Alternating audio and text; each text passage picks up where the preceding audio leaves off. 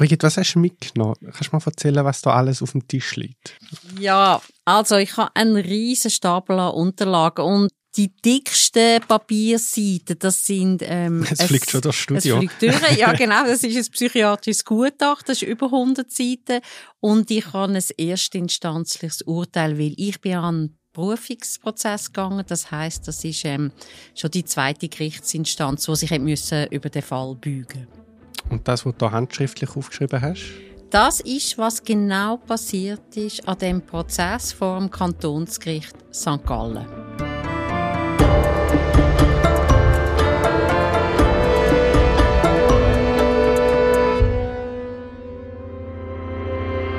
Willkommen bei der dritten Gewalt, im Justizpodcast der Republik. Ich bin der Boas Ruh und bei mir ist, wie immer, Brigitte Jörlemann.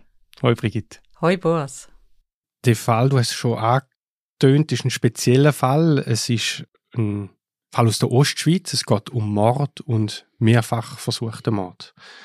Was ist da genau passiert?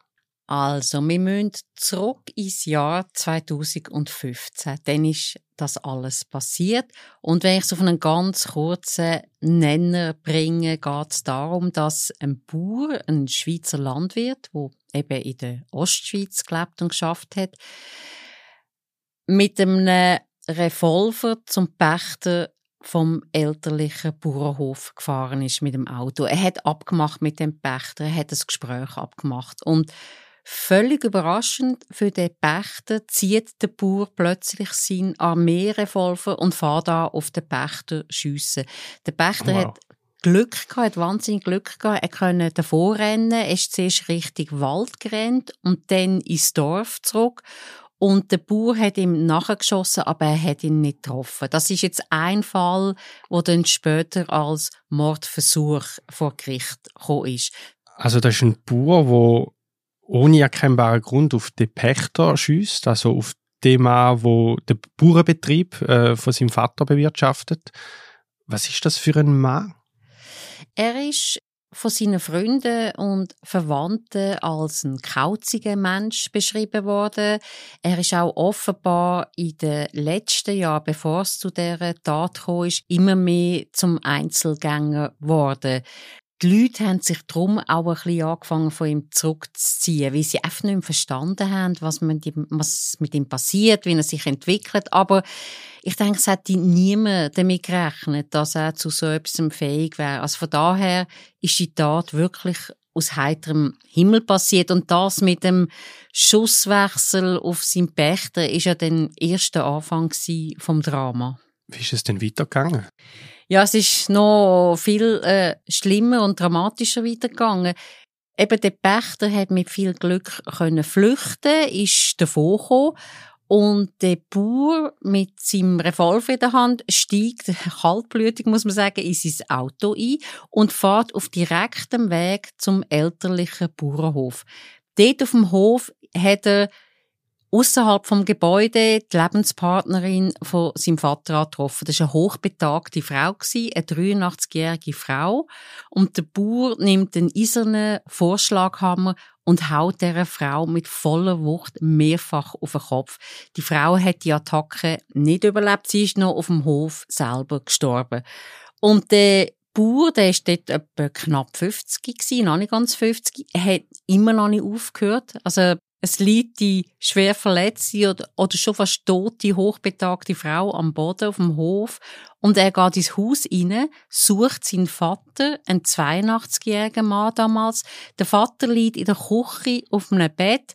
Der Sohn nimmt den Hammer und schlägt auch am Vater auf den Kopf. Hm.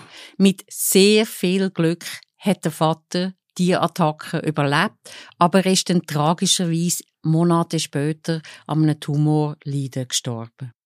Das ist wahnsinnig brutal, wie, wie der Bauer da vorgegangen ist. Wie, wieso hat er das gemacht? Hat das irgendetwas ausgelöst? Oder? Das ist die ganz zentrale Frage. Also immer, wenn so etwas ähm, Schreckliches passiert. Ich kann mich erinnern, dass der spätere Verteidiger von dem Bauer von Anfang an gesagt hat, wie inadäquat und, und komisch und grob auffällig der Bauer reagiert hat, eigentlich vom ersten Moment an, wo man ihn gefasst hat. Er ist nach diesen drei Anschlägen nicht lang in Freiheit geblieben. Man hat ihn sehr schnell gefunden. Und offenbar ist wirklich schon bei den ersten Gesprächen mit dem Bauer, haben alle, die mit ihm zu tun haben, also der Verteidiger, die Polizei, sogar die Staatsanwaltschaft, die haben alle ausgesagt, wie unglaublich auffällig der Mann reagiert hat. Und was heißt auffällig?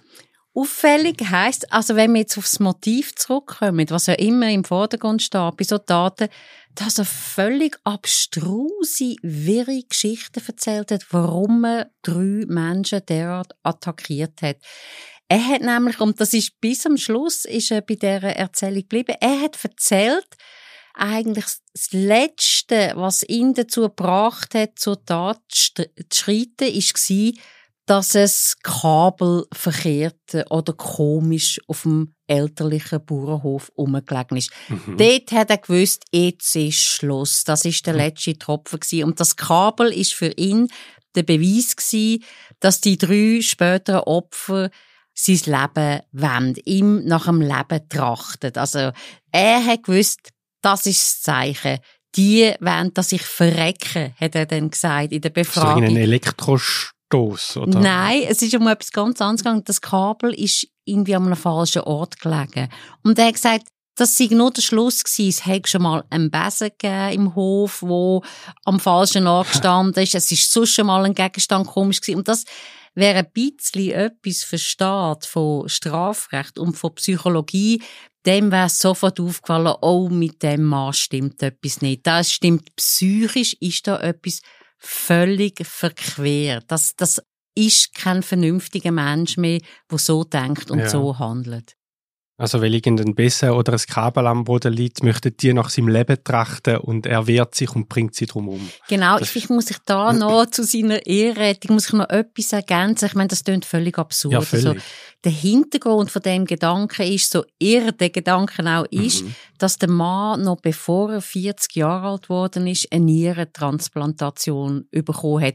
Er hat sein halbe erwachsene Leben gelitten unter seiner kaputten Nieren und ist extrem froh gewesen, als er endlich eine neue Nieren bekommen hat. Aber die Nierentransplantation hat dazu geführt, dass er Nebenwirkungen gehabt durch Medikamente und dass er wie irgendwie aus dem Leben gefallen ist und nicht mehr zurückgefunden hat in ein normales Arbeitsleben.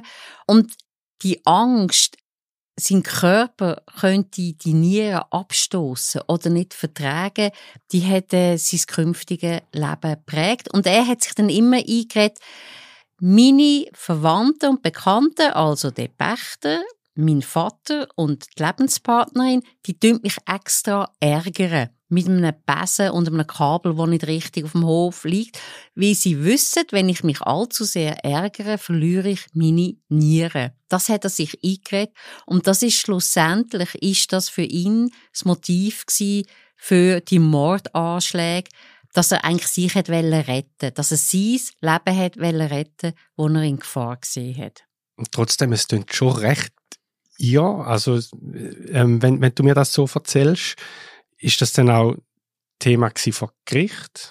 Eigentlich schon viel früher, schon vor dem Gericht. Eben, wie gesagt, das haben alle sofort gemerkt, mit dem Mann kann man kein vernünftiges Wort reden. Der gibt zwar sofort zu, was er gemacht hat, hat das nie bestritten, dass er auf seinen Pächter geschossen hat, dass er die Lebenspartnerin umgebracht hat, dass er den Vater hat probiert umzubringen. Aber er hat es nicht können klar erklären. Er hat es nie bestritten. Und der Staatsanwalt hat sofort, und das ist sehr ein kluger Entscheid, gewusst, hey, da müssen wir ein psychiatrisches Gutachten erstellen lassen. Das mit dem Täter, wenn wir ihn Täter nennen, stimmt irgendetwas nicht, das müssen wir abklären. Okay, da muss ich schnell einhaken. Also du hast gesagt, das psychiatrisches Gutachten. Wer erstellt so ein Gutachten? Ja, das ist ganz eine zentrale Frage. Es, äh, es gibt sogenannte forensische Psychiater und das sind Psychiaterinnen und Psychiater, die spezialisiert sind auf Gutachten im Strafverfahren. Und je schlimmer eine Tat ist, desto qualifizierter muss eigentlich eine Gutachterin und ein Gutachter sein. In unserem Fall, wo wir darüber reden, ist es so, dass sich die Staatsanwaltschaft entschieden hat, das Gutachten an einen Psychiater zu geben, der in der Ostschweiz, im Kanton St. Gallen, gut bekannt war und dort auch schon länger geschafft hat, auch forensische Gutachten erstellt hat. Und der Auftrag ist mit anderen Worten an Ralf Aschwander gegangen und der hat dann auch ein ausführliches Gutachten geschrieben, hat das eingereicht und das ist im ersten Prozess vom Kreisgericht hat das eine ganz zentrale Rolle gespielt. Über den Ralf Aschwander müssen wir jetzt noch reden. Du hast äh, einen Text geschrieben über, über den Fall und dort drin schreibst du, Ralf Aschwanden ist ein überzeugter Verfechter der chemischen Kastration für Sexualstraftäter und froh über die Einführung der lebenslänglichen Verwahrung. Er findet, Richter hätten zu wenig Mut, einen Menschen für immer wegzusperren. Ja, das sind jetzt nur ein paar wenige Beispiele, wo du nennst. Ich habe mich natürlich kundig gemacht, was ist das für ein Gutachten, wie ist der schon öffentlich in Erscheinung getreten und man hat erschreckend viel gefunden über den Herrn Aschwanden und es ist also wenig Erfreuliches gewesen, muss ich sagen. Ich habe gestaunt, wie der Herr Aschwanden in den Medien mit sehr populistischen, sehr vereinfachenden Worten aufgefallen ist und, und sich geäussert hat. Also, also, dass er zum Beispiel sagt, ja, pff, junge Männer aus bestimmten Ländern äh, sind schuld daran, dass immer mehr Frauen sexuell belästigt werden. Oder eben, man solle gewisse Sexual- oder Gewaltstraftäter, die sollen doch gefälligst äh, immer und ewig im Gefängnis bleiben. Also, das, das schreibt er in seinen Gutachten, oder? Sagt nein, er in den Medien? Nein, nein, das ist, äh, wobei ich finde, ist also nicht weniger äh, moralisch wertend oder populistisch in dem einen Gutachten, das ich von ihm gelesen habe, aber so lässt er sich in den Medien zitieren. Ja. Was steht denn in dem Gutachten, wo der Herr Aschwander in diesem Fall erstellt hat? Also ich erspare jetzt dir und unseren Hörerinnen und Hörern da detailliert darauf einzugehen. Es ist extrem mühsam und schwierig, so Gutachten zu lesen, das als kleine Vorbemerkung.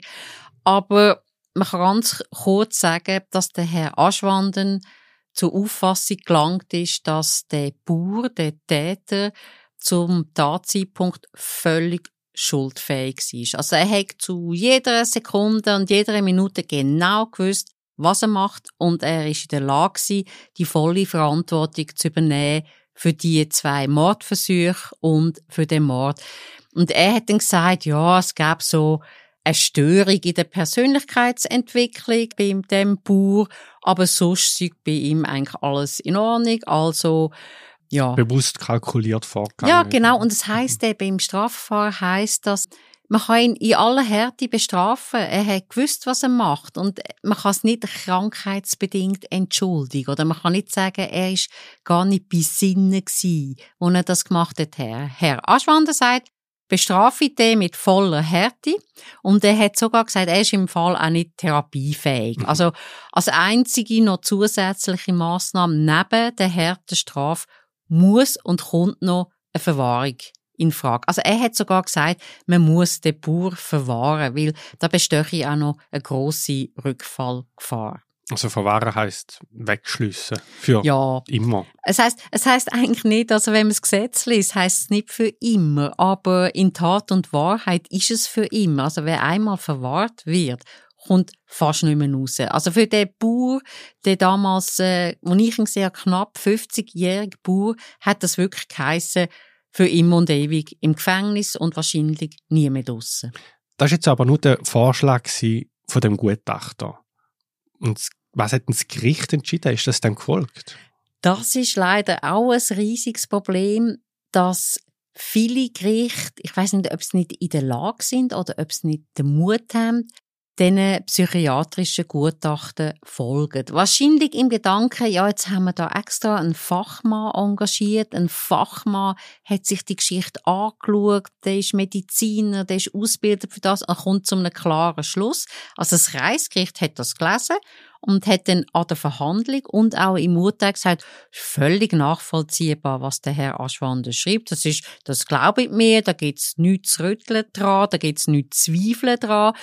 Sie haben das psychiatrische Gutachten als Grundlage genommen für ihr Urteil und wenig überraschend muss man sagen, haben sie den Bauer zu 20 Jahren Freiheitsstrafe plus anschliessend noch zu einer Verwahrung verurteilt.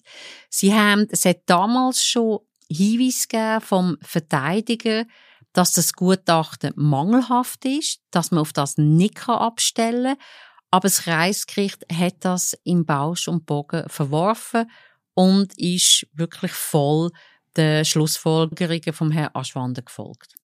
Jetzt ist aber da noch nicht fertig, weil der Bauer hat einen Verteidiger gehabt, du hast es gerade angesprochen. Das ist ein Mann, den man kennt.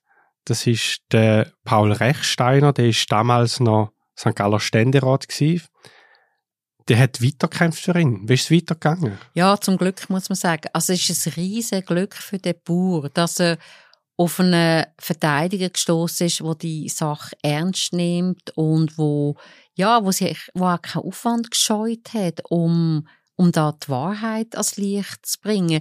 Was vielleicht viele nicht wissen, der Paul Rechsteiner ist nicht nur ein sehr engagierter Politiker und Gewerkschafter, er hat auch als Strafverteidiger einen Ruf, dass er sich wirklich mit Leib und Seele für seine Mandanten einsetzt. Und der Paul Rechsteiner, ich habe mit ihm geredet über den Fall, ist absolut entsetzt gewesen. Erstens über das Gutachten vom Herrn Aschwander und zweitens über das Urteil von dem Kreisgericht. Er hat gesagt, das ist ein Justizskandal und den müssen hm. wir verhindern. Und das Einzige, was der Verteidiger hat können machen, ist erstens das vor die nächste Instanz zu ziehen. Das wäre das Kantonsgericht St. Gallen. Und zweitens, und das hätte sehr früh beantragt, es muss ein neues Gutachten an. Auf das Gutachten vom Herrn Aschwander dürfen wir nicht abstellen. Und damit hat er dann Erfolg gehabt. Es hat noch ein zweites Gutachten gegeben ähm, in dem in dem ganzen Fall? Das ist erstaunlich äh, schnell und einfach gegangen. Also wenn man die Akten liest, dann hat man gemerkt, sobald der Fall vor dem Kantonsgericht St. Gallen hängig war, hat der zuständige Gerichtspräsident sofort, also in no time, ein zweites Gutachten bestellt. Und ich habe den Auftrag gelesen und dort ist schon gestanden, nur schon im Auftrag an den neuen Gutachter ist gestanden, mh, hm, wir haben grosse Zweifel an der Objektivität vom Gutachten Aschwanden. Und der zweite Auftrag ist auf Zürich gegangen, an Elmar Habermeier. Der Habermeier ist eine sehr bekannte Größe. Er ist Direktor von der Psychiatrischen Universitätsklinik in Zürich und der hat jetzt sich auch nochmal müssen in den Fall hineinknüllen. Das heißt, die, die Gutachten, die werden immer vom Gericht in Auftrag gegeben. Das Gericht sagt, das ist jetzt der, der Anklagte oder der, der mutmaßliche Täter. Ich will da mehr wissen und will darum so ein Gutachten haben.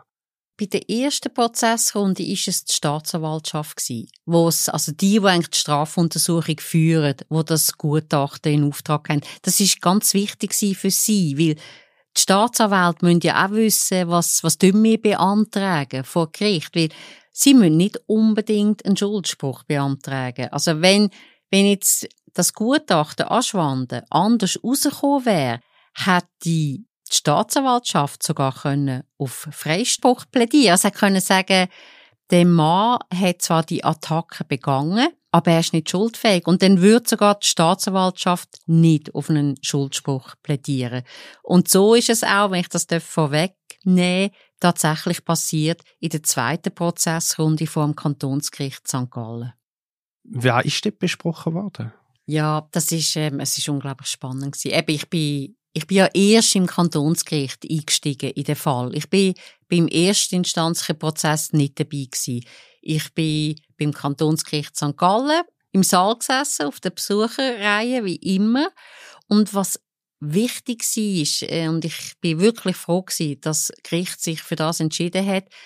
Das Kantonsgericht hat den Zweitgutachter, der Elmar Habermeier, vorgeladen. Also der hat müssen zu seinem Gutachten Rede und Antwort stehen und Fragen beantworten. Fragen vom Gericht, Fragen vom Staatsanwalt, Fragen vom Verteidiger. Also das Gericht er hat ja nicht bestellt. Gesagt, ja, genau. Das ist eigentlich wie ein Sachverständiger. Mhm. Also er hat zwar, er hat seine Aufgabe erledigt, er hat über 100 Seiten schriftlich abgegeben, aber das Gericht hat noch einmal mündlich hören, was sind seine wichtigsten Schlussfolgerungen, wie tut er das erklären und warum kommt er zu einem anderen Schluss als der Erstgutachter? Und das hat durch uns auf der Zuschauerreihe auch ermöglicht, überhaupt das komplexe Thema zu verstehen und nachzuvollziehen, wieso kommen zwei Psychiater zu so derart unterschiedlichen Schlussfolgerungen.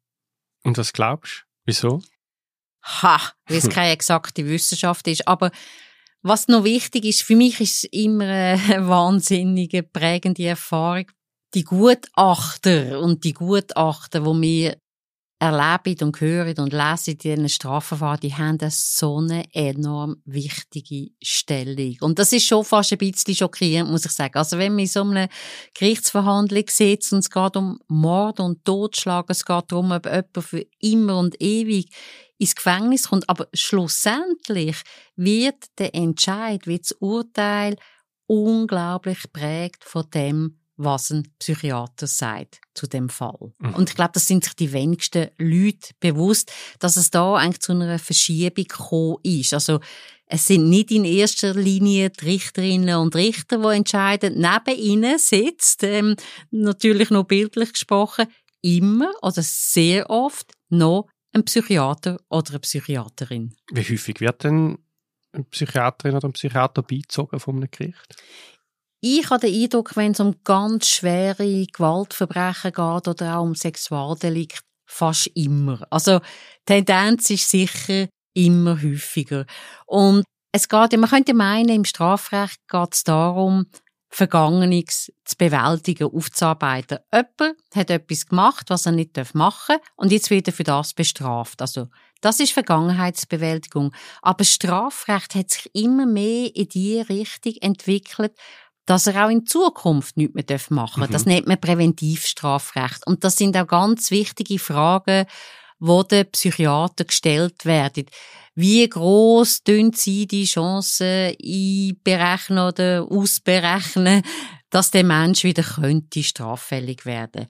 Das ist die zweite wichtige Frage. Die erste wichtige Frage ist, und da sind wir wieder bei unserem Fall, ist der Mensch krank? Also, ist er so stark krank, dass er für die Tat gar nicht die Schuld übernehmen kann und dann muss er nach dem schweizerischen Strafrecht freigesprochen werden. Wenn du nicht in der Lage bist, Verantwortung für dein Handeln zu übernehmen, musst du freigesprochen werden.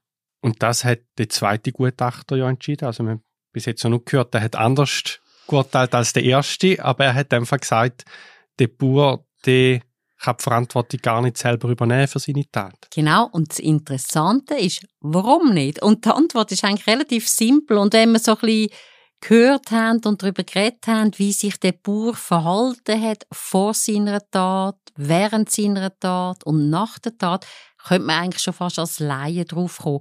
Aber der Elmar Habermeier hat ohne den kleinsten Zweifel festgestellt, der Mann leidet an einer ganz starken und ernsthaften Schizophrenie. Mhm. Der Mann ist schizophren. Und er hat sich, nachdem die Diagnose festgestanden ist, hat sich der Mann sofort in Behandlung begeben, in einem stationären Setting. Also für ihn ist wie klar gewesen, ich muss eingesperrt werden, ich habe etwas Schreckliches gemacht, aber ich bin krank. Und endlich weiß ich, was ich für eine Krankheit habe. Das ist für den Täter eine riesige Erleichterung gewesen. Und er hat sich noch vor der Gerichtsverhandlung vor dem Kantonsgericht psychiatrisch und medizinisch behandeln also lassen. freiwillig dann noch?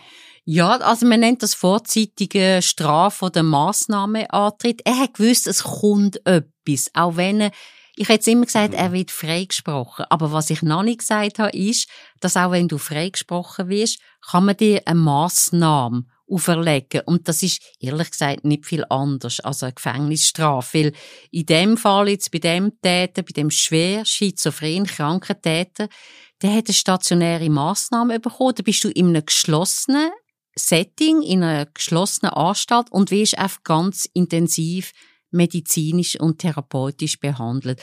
Und der Bauer oder sein Anwalt, der Paul Rechsteiner, die haben gewusst, es wird auf das rauslaufen im Berufungsprozess, also fangen wir die Behandlung jetzt schon an.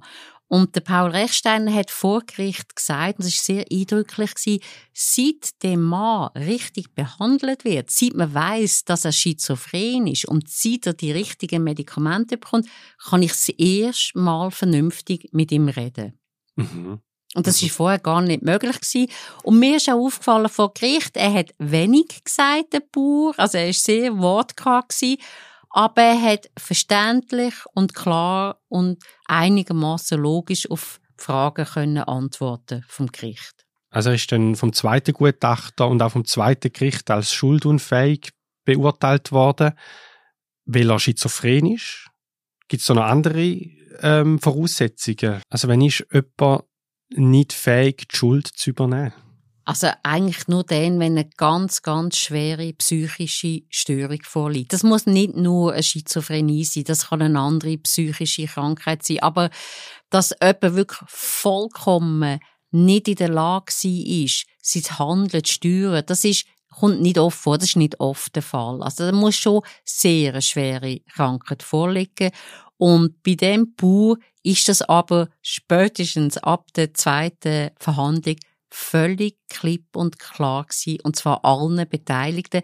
Interessanterweise hat sogar der Staatsanwalt beim zweiten Prozess gesagt, nein, den Mensch müssen wir freisprechen. Ich lese das Gutachten vom Herrn Habermeier, ich verstehe das, ich habe die Äußerungen gehört vom Herrn Habermeier vor Gericht den Mensch können wir nicht bestrafen. Und sie sind sich alle einig gewesen, was soll passieren. Kommt auch nicht oft vor. Also der Verteidiger und der Staatsanwalt haben gesagt, Freispruch, was der versuchte Mord, zweifach versuchte Mord und was den Mord betrifft, aber Verhängung von einer stationären Maßnahme, sprich in einem geschlossenen Setting den Mann behandeln.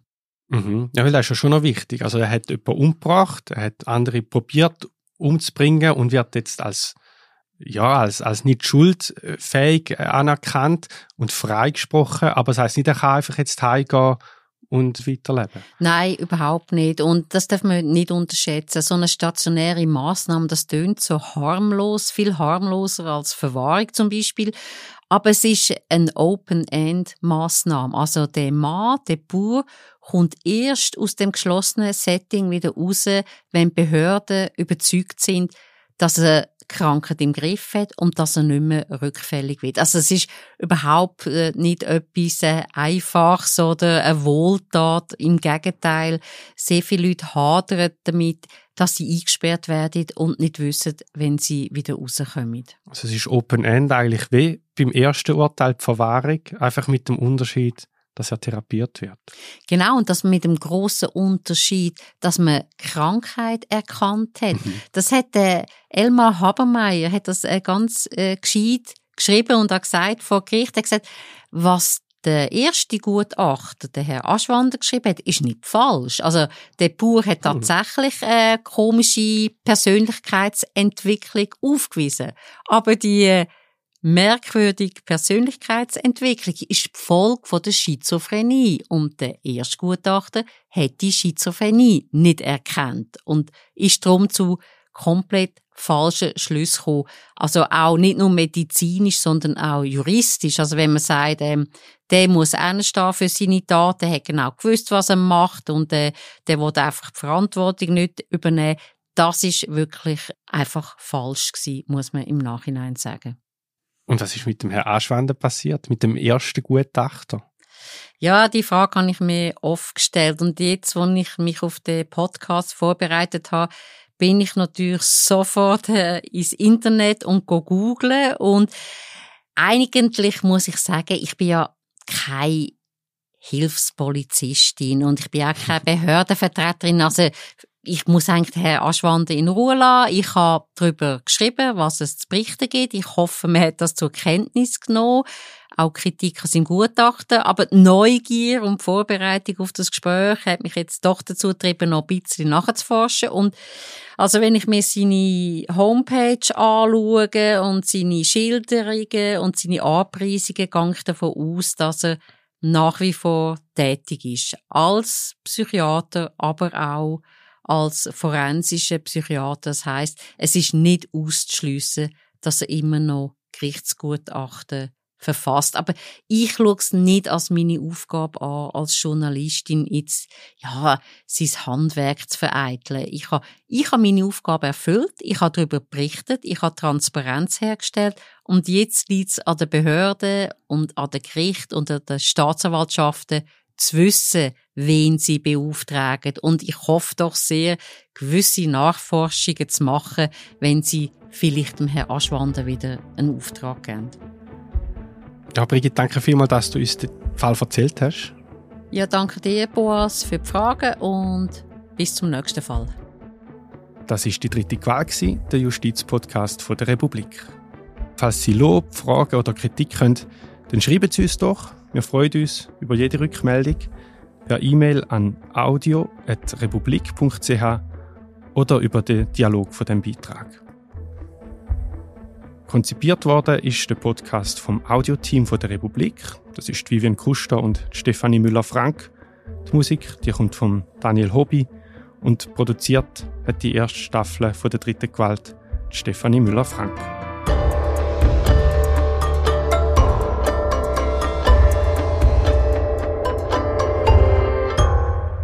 Mein Name ist Boas Ruh. Bis zum nächsten Mal.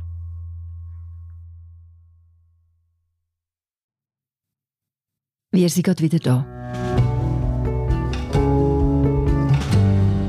Hallo, ich bin Marie José, Wissenschaftsjournalistin bei der Republik.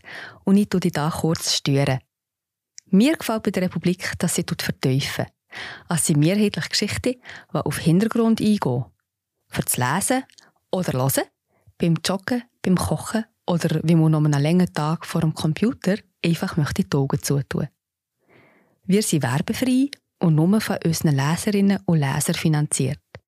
Unter republik.ch hallo kannst du auch hier ein Abo lösen. So, und das war es auch schon mit der Störung.